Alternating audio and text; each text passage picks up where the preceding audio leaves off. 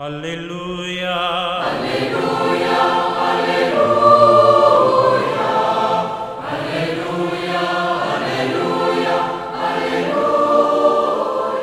Hola, ¿qué tal queridos amigos? ¿Cómo están ustedes? Reciban un gran saludo en este domingo. Soy el Padre Roberto Navarro. En nuestro camino con el Evangelio de San Marcos, el domingo pasado, entramos en la segunda parte, es decir, el último viaje hacia Jerusalén y hacia el culmen de la misión de Jesús, después que Pedro, en nombre de los discípulos, profesara la fe en él reconociéndolo como el Mesías, Jesús empieza a hablar abiertamente de aquello que le sucederá al final de su vida. El evangelista refiere tres predicciones sucesivas de la muerte y resurrección en los capítulos 8, 9 y 10. En ellas, Jesús anuncia de manera cada vez más clara el destino que le espera y su intrínseca necesidad. En el Evangelio de este domingo, Jesús anuncia por segunda vez a los discípulos su pasión, muerte y resurrección. El evangelista Marcos pone de relieve el fuerte contraste entre su mentalidad y la de los doce apóstoles, que no sólo no comprenden las palabras del Maestro y rechazan claramente la idea de que vaya al encuentro de la muerte, sino que discuten sobre quién de ellos se debe considerar el más importante.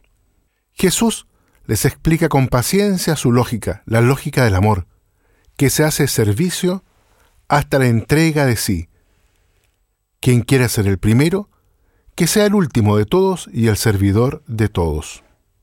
Esta es la lógica del cristianismo, que responde a la verdad del hombre creado a imagen de Dios, pero al mismo tiempo contrasta con su egoísmo, consecuencia del pecado original. Toda persona humana es atraída por el amor, que en el último término es Dios mismo, pero a menudo se equivoca en los modos concretos de amar, y así, de una tendencia positiva en su origen, pero contaminada por el pecado, pueden derivarse intenciones y acciones malas. Lo recuerda en la liturgia de hoy también la carta de Santiago, donde existen envidias y espíritu de contienda, hay desconcierto y toda clase de maldad. En cambio, la sabiduría que viene de lo alto es, en primer lugar, pura, además pacífica, paciente, dócil, llena de compasión y buenos frutos, imparcial, sin hipocresía. Y el apóstol concluye, fruto de justicia se siembra en la paz para los que procuran la paz. Estas palabras queridos amigos, nos hacen pensar en el testimonio de tantos cristianos que con humildad y en silencio entregan su vida al servicio de los demás a causa del Señor Jesús, trabajando concretamente como servidores del amor y por eso como artífices de paz. A algunos se les pide a veces el testimonio supremo de la sangre, como sucedió hace pocos días también, por ejemplo, en algunos lugares donde la iglesia es perseguida. No cabe duda de que seguir a Cristo es difícil, pero como Él dice, solo quien pierde la vida por causa suya y del Evangelio, la salvará, dando pleno sentido a su existencia.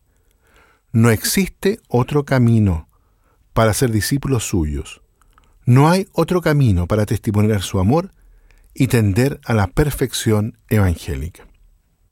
Muy bien, queridos amigos, los invito entonces a que en este domingo nos podamos nosotros renovar justamente en este seguimiento del Señor, que significa asumir justamente la locura de la cruz, la locura lo que significa entregarse por completo a la experiencia del amor recibido por Jesucristo a cada uno de nosotros y que nos invita también a entregarnos a todos sin guardar nada para nosotros. Eso significa hoy, quizás para nosotros aquí, en nuestro tiempo, asumir la cruz, no guardar nada para nosotros, entregarlo todo al Señor y a las personas que Él coloca en nuestro camino. Que Dios los bendiga a todos y a cada uno. Aleluya. Aleluya.